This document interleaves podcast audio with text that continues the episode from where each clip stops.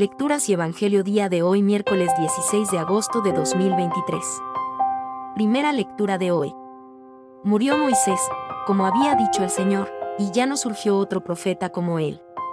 Lectura del libro del Deuteronomio.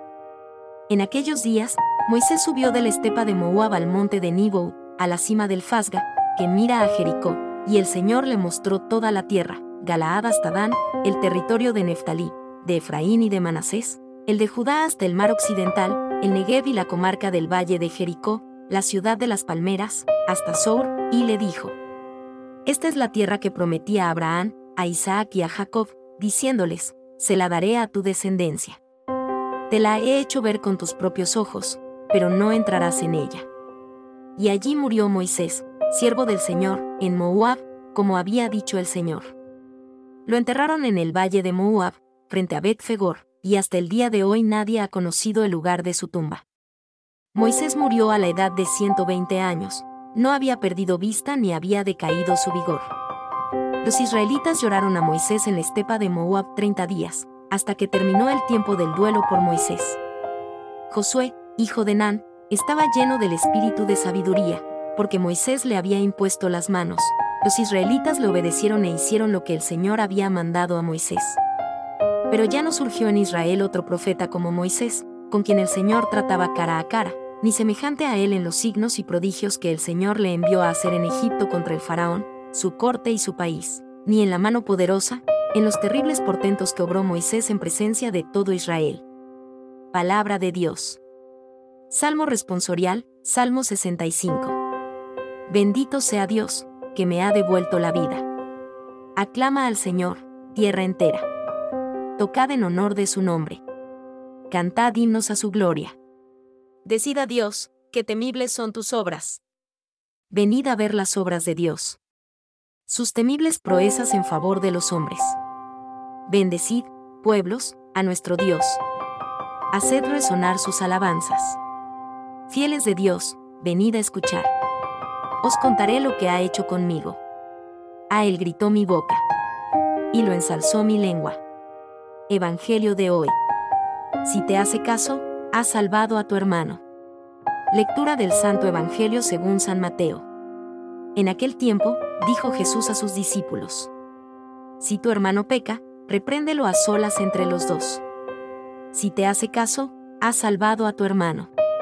Si no te hace caso, llama a otro o a otros dos, para que todo el asunto quede confirmado por boca de dos o tres testigos.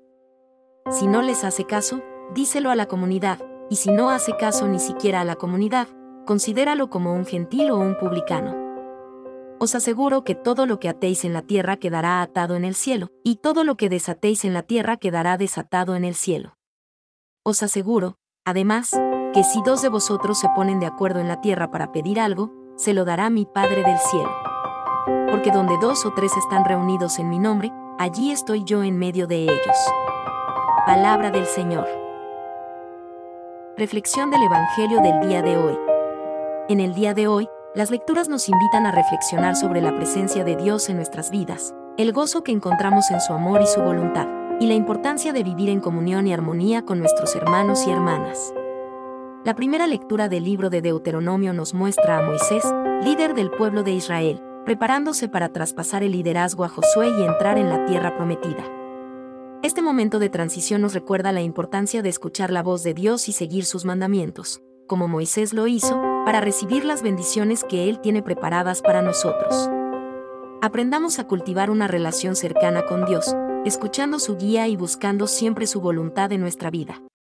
El salmo de hoy es un canto de alabanza y gratitud a Dios por su grandeza y sus maravillas. Nos invita a reconocer y agradecer sus bondades en nuestra vida diaria encontrando consuelo en su presencia amorosa.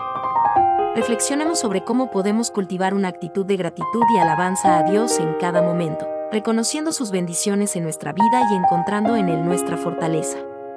En el Evangelio según Mateo, Jesús nos enseña sobre el perdón y la corrección fraterna en la comunidad.